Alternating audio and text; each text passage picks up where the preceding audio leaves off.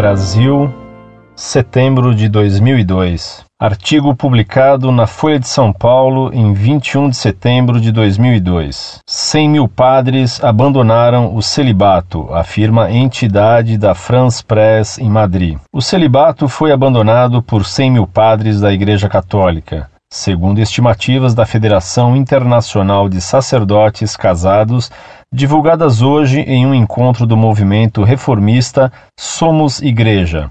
Entre os 500 delegados presentes no evento, de três dias de duração na Universidade Carlos III, Espanha, os membros da Federação Internacional de Sacerdotes Casados defenderam o celibato opcional.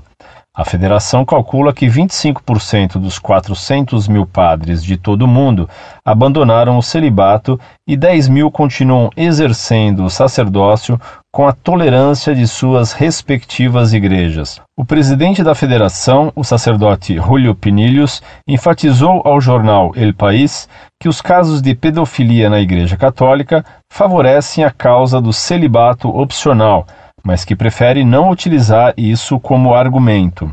A entidade Somos Igreja, criticada em várias ocasiões pela Igreja Espanhola, reúne correntes reformistas do catolicismo internacional e defende a ideia de um novo concílio. O movimento diz que já reuniu 8 mil assinaturas, entre elas de 35 bispos, para uma petição neste sentido ao Papa João Paulo II. Meu querido professor Orlando Fedeli, eu gostaria de conhecer a sua opinião sobre este artigo. Atenciosamente. Prezado Salve Maria.